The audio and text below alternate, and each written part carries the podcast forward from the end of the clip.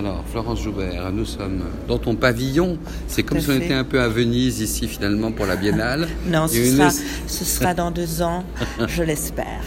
Il y a une espèce d'immersion de, à chaque fois puisque la, scénographie de, Monica est, telle que tout d'un coup on est dans un espace un peu clos d'une certaine manière, mais ouvert. Enfin, euh, oui, oui ben, le choix du, lieu est important là dans cette ambiance un peu euh, monacale comme ça et euh, avec ce sas euh, dont il n'était pas simple de, de, se faire une idée.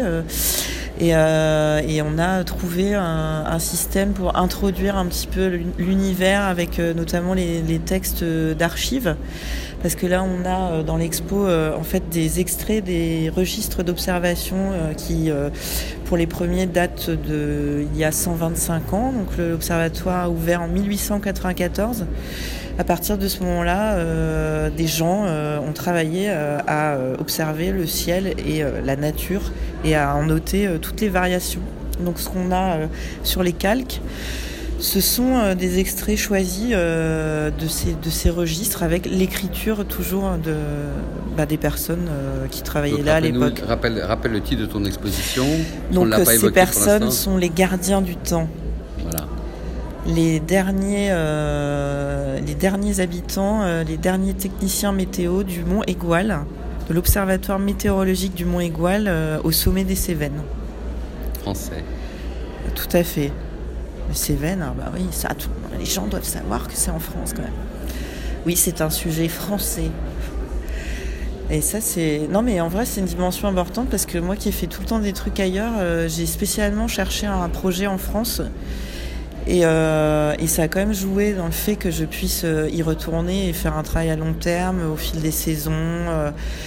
Bah de, de, voilà, de rencontrer ces gens qui à petit m'ont laissé euh, faire de plus en plus n'importe quoi avec euh, leur image et, leur, Non, mais je trouve qu'il y a une vraie intimité de, de, de, de, enfin, de relation en fait.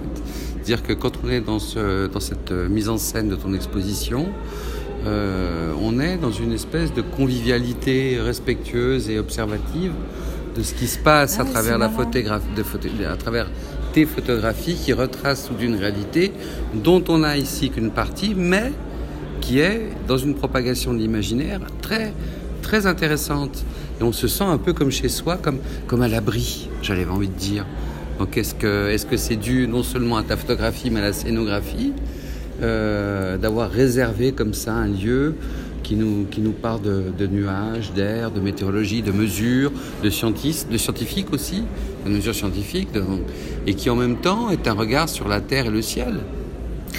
Oui, alors, ben, en fait, je pense que cette impression, elle est euh, déjà, elle était, elle est liée à la volonté que j'avais dans le travail de, d'expérimenter là cette cette relation euh, intérieure-extérieure. Euh, oui. Cette espèce de, table d'orientation. Ah, ça, c'est le haut de la tour que tu as pu voir à l'entrée, puisque la mer des nuages. Voilà, bah, c'est un phénomène euh, qui arrive souvent et en fait là, au bout, là, on ne voit pas, mais il y a la mer, il y a Montpellier, tout ça, mais on est déjà dans un autre monde quand on est là. Et, euh, effectivement, en fait, euh, les portraits qu'on peut voir, ils sont tous faits en intérieur.